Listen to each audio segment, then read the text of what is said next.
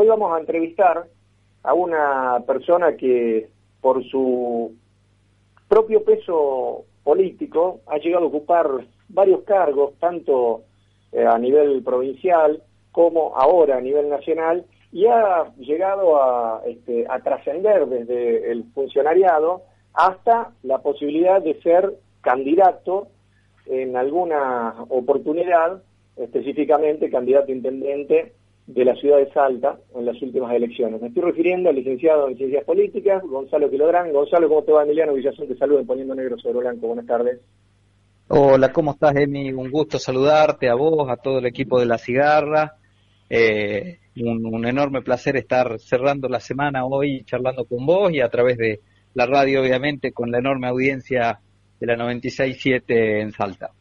Muchas gracias, Gonzalo, por las consideraciones, tanto las personales, este, sabes que el afecto es recíproco, y también eh, te agradezco la consideración por la radio, que es una radio que a lo largo de su trayectoria se ha mantenido inquebrantable en cuanto a las convicciones y a veces genera este, más que una discusión al aire, pero son tan solo eso, discusiones periodísticas reñidas este, o enmarcadas dentro de la política.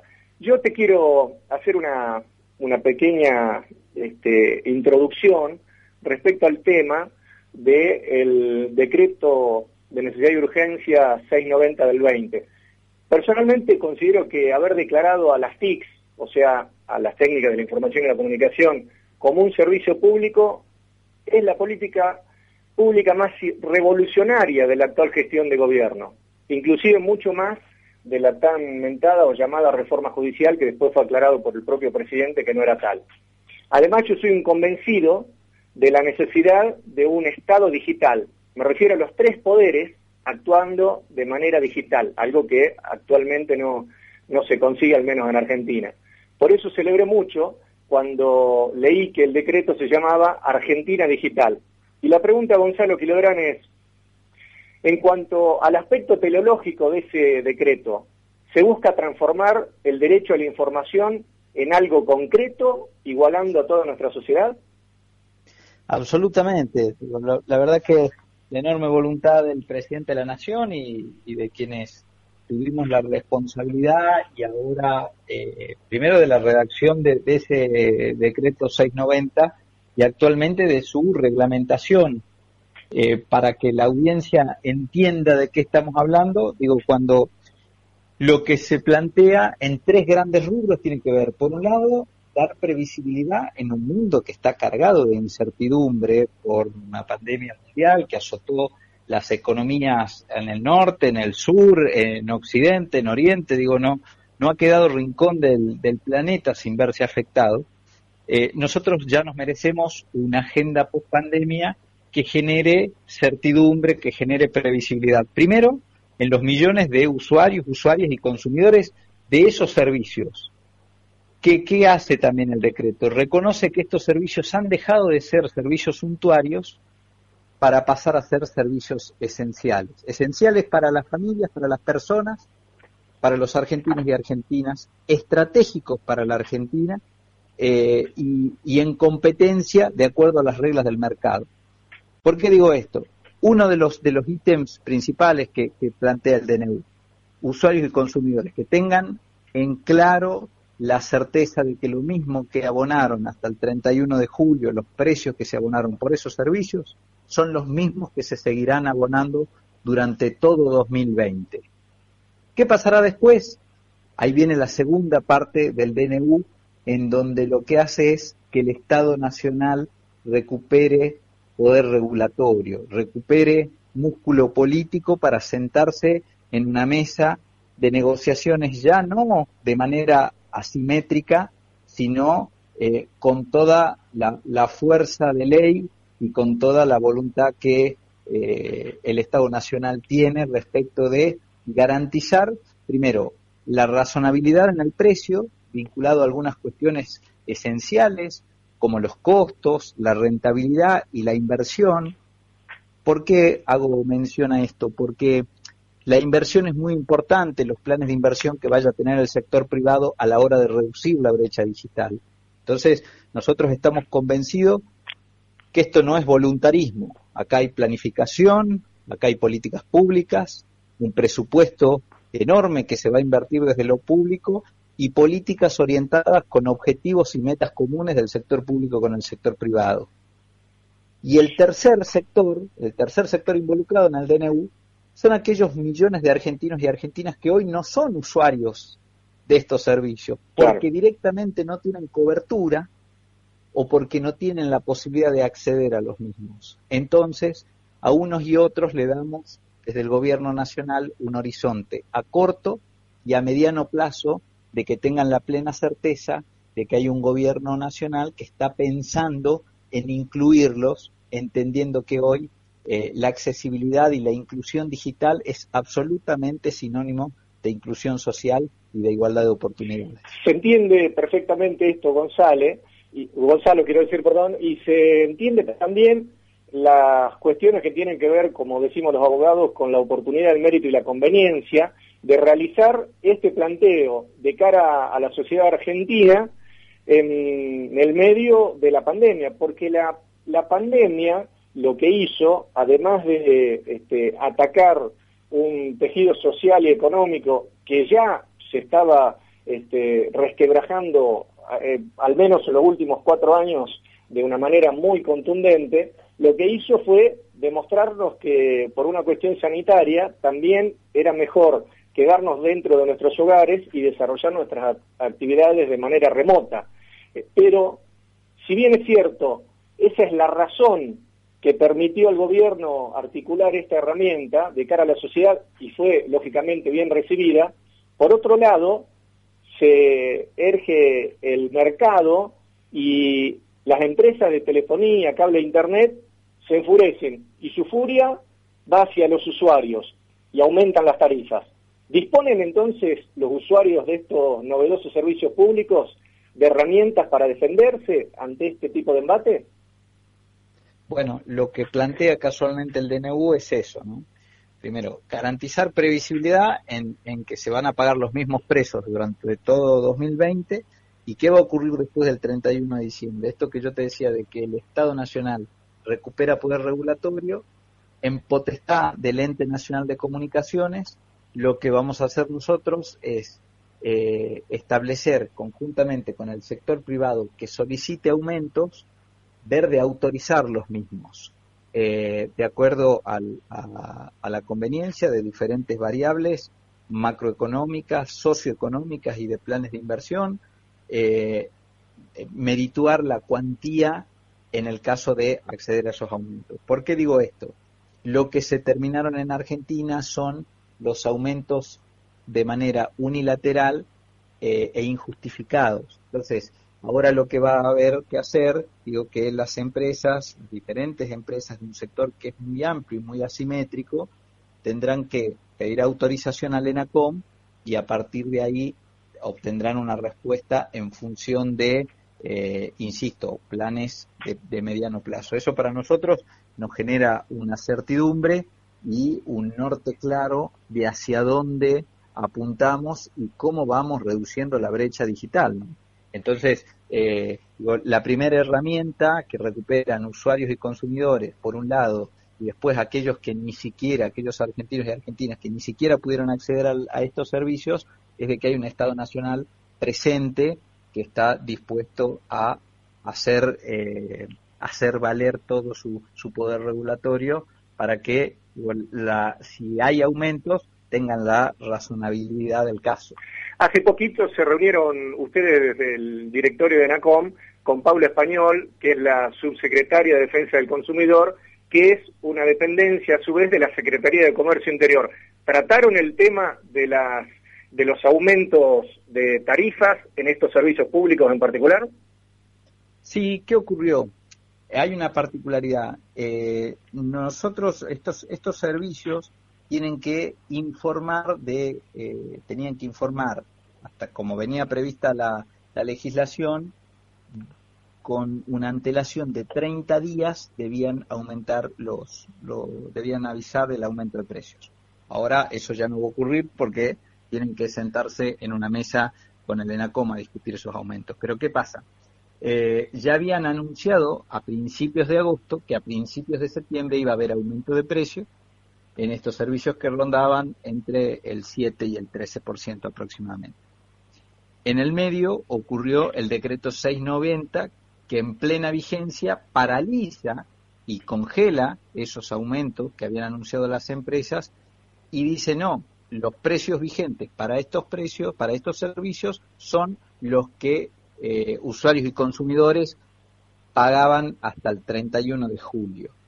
Eh, ¿Qué pasa? Hay empresas que ya tenían la facturación con esos aumentos en marcha, entonces nosotros nos juntamos con todo el equipo de la Subsecretaría de Defensa del Consumidor de Nación, que depende de la Secretaría de Comercio Interior, esto dentro de la órbita del del Ministerio de Desarrollo Productivo, que conduce Matías Culfas, eh, y en el caso particular mío, digamos, por conocer también, me habían contactado de Salta tanto la Secretaria de Defensa del Consumidor de la provincia como eh, el defensor del pueblo de la Municipalidad de Salta. Esto, pero esta reunión fue puntualmente conmigo. El, el tenor fue la misma, fue informar a las autoridades competentes, tanto nacionales como provinciales y municipales, que eh, existe la plena vigencia del decreto 690 de congelamiento de precios y que aquellas empresas que ya habían facturado con el aumento anunciado previamente deberán devolver al cliente vía nota de crédito en la facturación subsiguiente. ¿Por qué era importante avisar esto? Porque muchos usuarios de los, de los servicios se iban a encontrar con el aumento e iban a abarrotar estas oficinas de defensa del consumidor, eh, digo, nacional, provincial, municipal, eh, con reclamos, pero en realidad nosotros ya habíamos acordado con el sector este, privado de las empresas más grandes, de las más chicas, de las intermedias, eh, respecto de esta metodología para que no haya que refacturar por, por, por el escaso tiempo que hubo entre la comunicación del decreto 690 y la facturación en la calle, se aceptó eh, la solución vía nota de crédito en la facturación subsidiaria. Gonzalo, está muy bueno aclarar. Sí, eh, Gonzalo, mucho se habla últimamente, e inclusive hasta el propio presidente se expresó al respecto, en cuanto a lo que significa y significó en su momento la ley 26.522. Yo soy de los que consideran que esa ley tuvo un error de táctico y estratégico en cuanto a su aplicación. O sea, haber centralizado todo en una guerra convencional desde el punto de vista que el propio ex editor del grupo Clarín, Julio Blanc, anticipó cuando dijo nosotros hicimos periodismo de guerra, y que el gobierno de aquel entonces se haya preocupado tanto en luchar cuerpo a cuerpo con el Grupo Clarín y con los medios satelitales que componen el poder hegemónico mediático argentino, desoyendo o de alguna manera no prestándole atención al conjunto de medios alternativos que podían existir en el país, me parece que fue el error táctico y estratégico. Pero esa es mi opinión. Algunos dicen que debe sancionarse una ley nueva inclusive, otros dicen que hay que modificar la actual 26522. Desde tu lugar en ENACOM, ¿cuál es tu opinión al respecto? Bueno, yo coincido 100% eh, con tu postura respecto del error táctico y estratégico. Creo que hace ya 10 años de, la sanción de la 26522 y tuvo una mística de construcción colectiva, participativa, eh, pero eh, hoy en 2020 eh, muchas de, de, los, del articulado eh, ha quedado vetusto por la misma dinámica vertiginosa que tiene eh, la, tecnología de la información y la comunicación en general.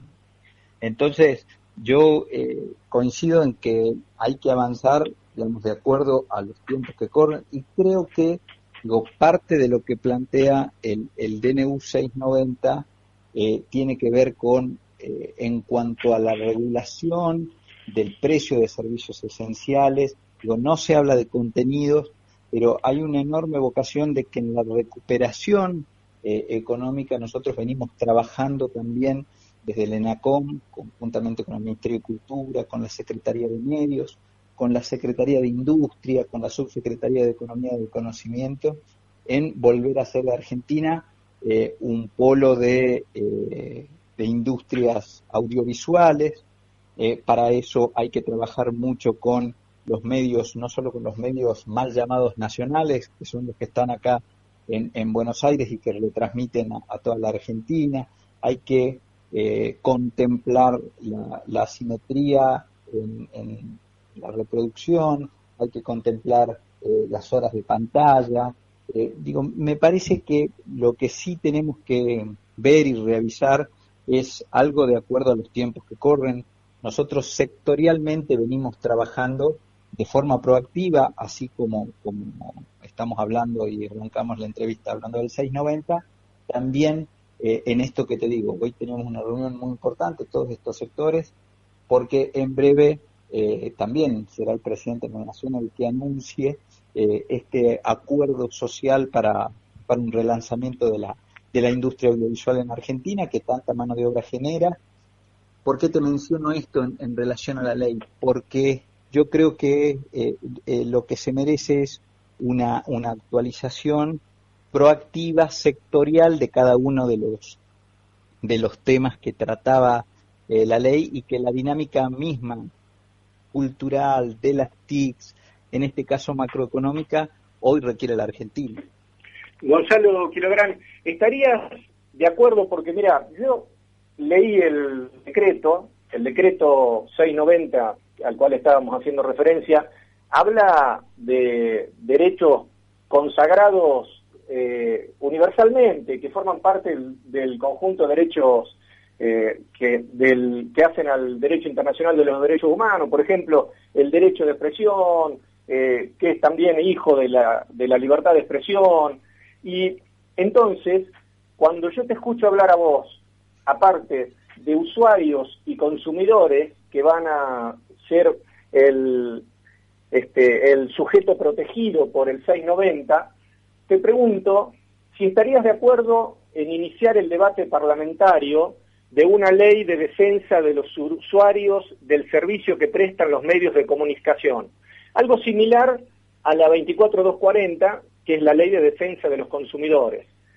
Y que uno de los objetivos de esta ley sea, sin censura previa, establecer importantes sanciones económicas para los periodistas y medios que a sabiendas propaguen noticias falsas, conocidas como fake news, o realicen operaciones que después puedan generar a nuestro país daños inconmensurables, porque pensemos lo que pasó, yo siempre me acuerdo, cuando dijeron que Aníbal Fernández era la morsa, por ejemplo, cuando dijeron que el fiscal Nisman, en vez de haberse suicidado, lo había mandado a matar a Cristina, y tantas otras mentiras que nos costaron cuatro años de retroceso durante el gobierno macrista. A ver, es un tema, nosotros tenemos, por ejemplo, en, en cuanto a, a las sanciones, nosotros eh, hay posiciones administrativas que, sancionan a medios. Nosotros no sancionamos eh, desde el ente, ¿no? Sí, sí, sí, por supuesto. periodistas en ningún, en ningún caso, en ningún sentido. Eh, por otro lado, es un debate que nosotros tenemos de, acuerdo al trabajo que, hacemos permanente y que, que, compartimos en observatorios y en diferentes ámbitos con la Defensoría del Público, en este caso con la reciente y flamante eh, designada Miriam Lewin, con todo un equipo eh, muy, muy, muy interesante que la acompaña. Eh, me parece que eso merece un, debate más amplio. Yo cuando hablamos de, libertad y derecho de expresión, yo no estoy de acuerdo con, con alguna con algo que se pueda malinterpretar respecto con una sanción. Eso es este, mi punto de vista y, mi visión. Digo, hay muchas cosas que, están alejadas de la verdad, como, como se dice en el medio, que pueden ser operaciones, que, hay, que hay desinformación, que hay tergiversación de la realidad.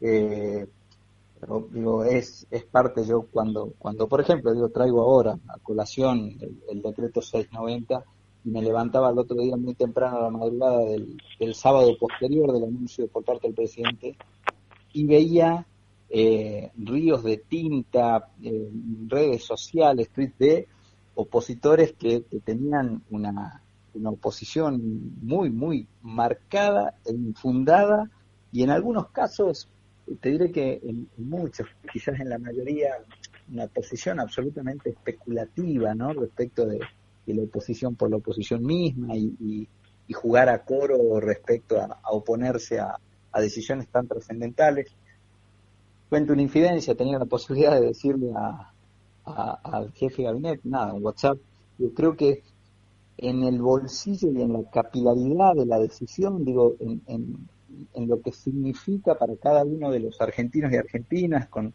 la importancia eh, superlativa que tienen estos servicios, eh, esta decisión eh, tenía un peso, digo, conjuntamente con haber anunciado un canje de deuda del 99%, que a lo mejor le cuesta al vecino, a la vecina que está escuchando decir, bueno, ¿y eso a mí en qué me beneficia? Dicen que nos ahorramos 38 mil millones de dólares.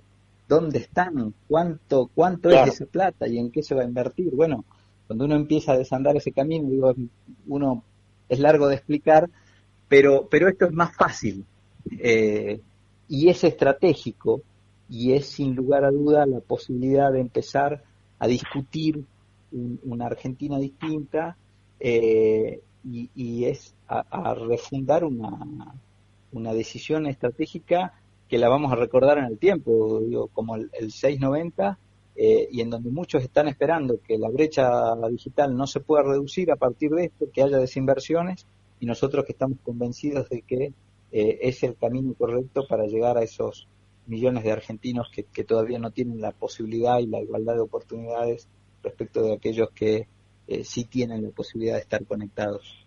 Indudablemente, el decreto 690... traía, a colación eso, contando con, mi, posición personal respecto a tu pregunta. Claro, claro. El decreto 690 sin dudas que genera una, una herramienta a utilizar por el Estado para este, sembrar de alguna manera una sociedad más justa, equitativa e igualitaria. Pero además de esa igualdad en cuanto a la oportunidad del acceso a las TICs, vos en alguna, este, en alguna este, entrevista te has expresado respecto a cuál sería tu propuesta para reducir las diferencias sociales en las regiones más urbanizadas de nuestro subcontinente. ¿Por qué no nos das algunos puntitos en cuanto a eso, Gonzalo, por favor? A ver, yo, yo creo que eh, e, es así, para entender el mercado muy rápido de cómo funciona. Hay empresas muy, muy grandes, eh, que son las, las, más conocidas, las que dan internet mayorista, las que dan internet mayorista, minorista, telefonía móvil, eh, son un puñadito de empresas. Y después hay más de 1.200 micropymes, cooperativas, empresas familiares que son las que hacen posible que la Argentina profunda esté conectada. Nosotros hoy tenemos una Argentina muy desigual en materia de conectividad. Por un lado, hay una Argentina hiperconectada en los principales centros urbanos, donde el mercado eh, parecía que funcionaba, digo, las inversiones privadas llegaron, pero dejaron muchos excluidos y excluidas, ahora te voy a hablar de eso, y este, esa Argentina profunda en donde las inversiones privadas no llegaron, en donde llegaron en cuentagotas donde llegaron y en donde cuando uno los pone en cifras deja de hablar de ciudades, deja de hablar de regiones y empezás a hablar de millones de hogares, eh, nada, es muy importante eh, y elocuente la diferencia que hay eh, estructural en materia de conectividad en nuestra Argentina. Hoy somos más o menos un poco más de 14 millones de hogares en Argentina. Hablo de hogares porque es digo, la, cifra que toma el INDEC. De esos 14 millones de hogares, hay 5 millones de hogares que no tienen acceso a la conectividad fija. De esos 5 millones, hay 2 millones que directamente no tienen cobertura. 2 millones de hogares a donde no llegó el sector privado, a donde no llegó el sector público y la economía de escalas los hace inviables para que el mercado corrija esa desigualdad. Por eso nosotros hablamos de que necesitamos un Estado presente. Pero cuando te digo que hay 5 millones por un lado que no tienen acceso y hay 2 millones que no tienen cobertura, en el medio pasa algo. Hay 3 millones de hogares en Argentina que teóricamente tienen cobertura, pero no tienen la posibilidad de acceder, o sea que el servicio no es asequible para esos 3 millones de hogares en Argentina. Estamos hablando del 25% eh, de la población total. la, decisión fundante del presidente Alberto Fernández de avanzar en que no solo llegar a quienes nunca tuvieron la posibilidad de estar conectados, sino de que Internet sea un derecho básico y universal para esos millones de argentinos y argentinas que viven generalmente en, la Argentina profunda y si viven en las grandes ciudades, viven en barrios populares y no fueron susceptibles de ser percibidos como eh, eh, usuarios y consumidores o como potenciales clientes en términos comerciales por parte de las empresas. Nosotros vamos a trabajar de manera conjunta con el sector privado, estamos implementando y, teniendo un presupuesto muy, muy importante con políticas proactivas para atender esa situación. Por eso digo, no es que el decreto 690 está descolgado eh, en, un, en un mero deseo del presidente de la nación, de la vicepresidenta de la nación y de todo el equipo de gobierno hay todo un trabajo que sustenta esa decisión atrás de avanzar, como te decía, con políticas proactivas, planificando hacia dónde vamos, con objetivos claros y con metas comunes con el sector privado para reducir la, brecha digital, para garantizar igualdad de oportunidades, para garantizar el acceso a los bienes educativos, a los bienes de la cultura, a los bienes eh, de la información y la comunicación. Gonzalo, antes de entrevistarte, en el primer bloque, he reiterado una entrevista que le hizo Jorge Villazón por estas horas al dirigente de la, agrupación La Cámpora, que integra el Partido de la Victoria, a su vez dentro del Frente de Todos Salta. En esa conversación surgió de parte de Jorge Villazón la inquietud respecto a por qué algunos integrantes de esa agrupación, específicamente el delegado regional de UDAI ANSES Salta, Marcos Vera, integra la nueva Comisión de Acción Política, o sea, se integra de manera formal en la mesa de conducción del PJ salteño. Y bueno, ahí hubo una, discusión respecto a lo que consideraba eh, Fernando Ruarte, que no era un acto más que una decisión estratégica que bajaba desde las más altas autoridades políticas, específicamente dijo, yo respondo a Cristina Fernández y Cristina Fernández está de acuerdo con que nosotros estemos en el Partido de la Victoria y en el Partido Justicialista. Y entonces, haciendo eh, memoria de tu participación activa en la política salteña, recuerdo que en algún momento estuviste en el Partido de la Victoria, no sé si todavía estás, pero al menos ahora estás en el frente de todos. Y entonces quiero saber cuál es tu opinión respecto a este tipo de movidas políticas que algunos consideran que es el viejo entrismo. Hmm. Yo, yo creo que, eh, a ver, el, frente de todos, hay que entender, es un, frente muy amplio eh, que está compuesto por eh, muchos partidos políticos, por organizaciones sociales, por organizaciones sindicales, eh, y están en momentos de renovación de las de, autoridades, hay movimientos adentro de cada uno de sus partidos políticos. Eh, en Salta yo quiero recordar que eh, en la elección nacional pasada el Partido Justicialista no formó parte orgánicamente del Frente de Todos. ni el PJ Salta ni el PJ de la provincia de Córdoba formaron parte De, lo que fue el Frente de Todos. Claro, mandaron a votar por Macri, digamos. El, Partido Justicialista es un partido nacional de distrito, eh, en donde cada, cada distrito provincial tiene mucha autonomía. Digo, de hecho, yo me acuerdo que ahí en la calle Subiría 938 estaba la cara de la baña en el Partido Justicialista. Claro. Eh, yo ¿Qué creo? Eh, a mí me parece válido que se discutan espacios.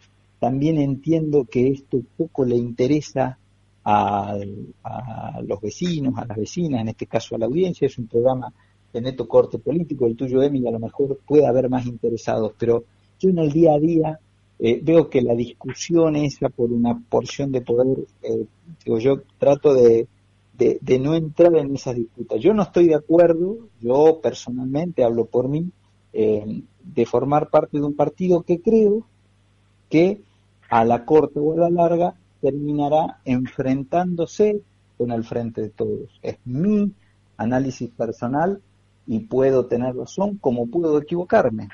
Eh, entonces digo, yo creo que cuando posiblemente en las candidaturas nacionales el año el año que viene haya alguna coincidencia. En las candidaturas provinciales estoy seguro de que no. Eh, yo veo eh, la composición del, del, Partido Justicialista con muchos nombres muy cercanos al gobernador de la provincia. Claro. Y yo, digo, con todo el, el respeto y la mesura del momento tan delicado que se vive en Argentina en general, pero en Salta en particular, eh, si bien hacemos un trabajo codo a codo en cada rincón de la provincia, en lo que a mí compete y en lo que no me compete, pero estando en Buenos Aires uno puede ayudar, va a ayudar y va a colaborar por el bien de nuestra provincia. Ahora, hay que entender que no somos lo mismo. Eh, Gonzalo, la última. Una oposición mm. constructiva, razonable, dialoguista, eh, pero oposición al fin. Entonces creo que cuando esos límites no están claros, eh, es donde a veces pueden entrar en, confusión y, colisión. Yo lo que creo es que eh, uno puede aportar y puede dar enormes señales de, madurez en la construcción este, política, desde, desde la gestión, desde la postura política, haciendo eso. Pero yo no, no soy quien para, para criticar a aquellos que creen que pueden convivir en un espacio político con dirigentes que defienden otros sectores. Digo, el, PJ en Salta siempre terminó respondiendo en los últimos 30 años al gobernador de turno. Ah, por supuesto. corto, pero digo, en su momento eh, este, Romero hizo un, PJ a su antojo. Eh, luego Urtubey eh, prometió que iba a hacer otra cosa y lo cierto que esos 12 años terminaron con una candidatura de La Baña dándole la espalda a, Alberto Fernández y a Cristina Fernández de Kirchner. Eh, entonces, bueno, lo que vaya a pasar con el PJ ahora solo lo sabrá este, los, dirigentes que, integran hoy la conducción del PJ en Salta. Bueno, eh, por último, hace poco participaste de un conversatorio sobre infancias y adolescencias. Eso me imagino yo en relación a los contenidos que regulan ustedes desde el ENOCOM. Y te quiero preguntar cuáles fueron las conclusiones y los objetivos obtenidos, Gonzalo Quilodrón. No, nosotros volvimos a poner en, funciones el, el, CONACAI, que es el, Consejo Asesor del Contenido Audiovisual de Infancias y Adolescencias. Eh, y ahí están convocados todos los sectores, no solo de organismos públicos, sino de universidades, de organizaciones de la sociedad civil, en donde eh, a expresar y enriquecer con este, experiencias y con, y, con objetivos comunes, eh, digamos, trazar metas respecto a, la comunicación, al, contenido audiovisual en tal sentido, con algo tan sensible, ¿no? Eh, hay estadísticas internacionales que muestran eh, una problemática creciente respecto de los contenidos, no solo en los medios tradicionales, sino en las redes, Así que es un tema que a nosotros nos interesa y seguimos muy, muy de cerca. Así que, bueno, nada, había eh, muchos organismos que, habían quedado prácticamente en desuso en la gestión anterior, la gestión anterior y nosotros poco a poco los vamos, eh, los vamos volviendo a poner en marcha, convocando a todos aquellos sectores que, que fueron parte originariamente y que habían dejado de, de pertenecer años atrás. Gonzalo, antes de despedirte, te leo un mensaje de los tantos que han llegado, pero creo que este tiene que ver con algo que tocamos y que parece que el oyente junto no estaba escuchando. Eh, me dice, Emiliano, a mí hoy me llegó el aumento para septiembre de Cablevisión. ¿No era que el decreto congelaba los aumentos? Ahí está, volvemos a decirle, digo, por eso era tan importante el diálogo.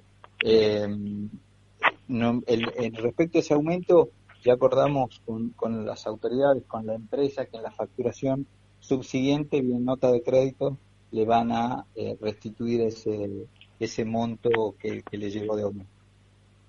Gonzalo, te mando un fuerte abrazo y te agradezco que nos hayamos comunicado por primera vez, así que sería interesante que podamos retomar de manera periódica estas conversaciones porque seguramente la audiencia nos va a agradecer escuchar principalmente tus alocuciones. Bueno, muchísimas gracias por, por el contacto. Un saludo grande a todos los que hacen la radio. Un saludo enorme a Jorge y a toda tu familia. Sé que estuvo transitando un momento complicado, así que un, enorme abrazo de, a la distancia. Gracias, amigo. Chao. Chao, chao.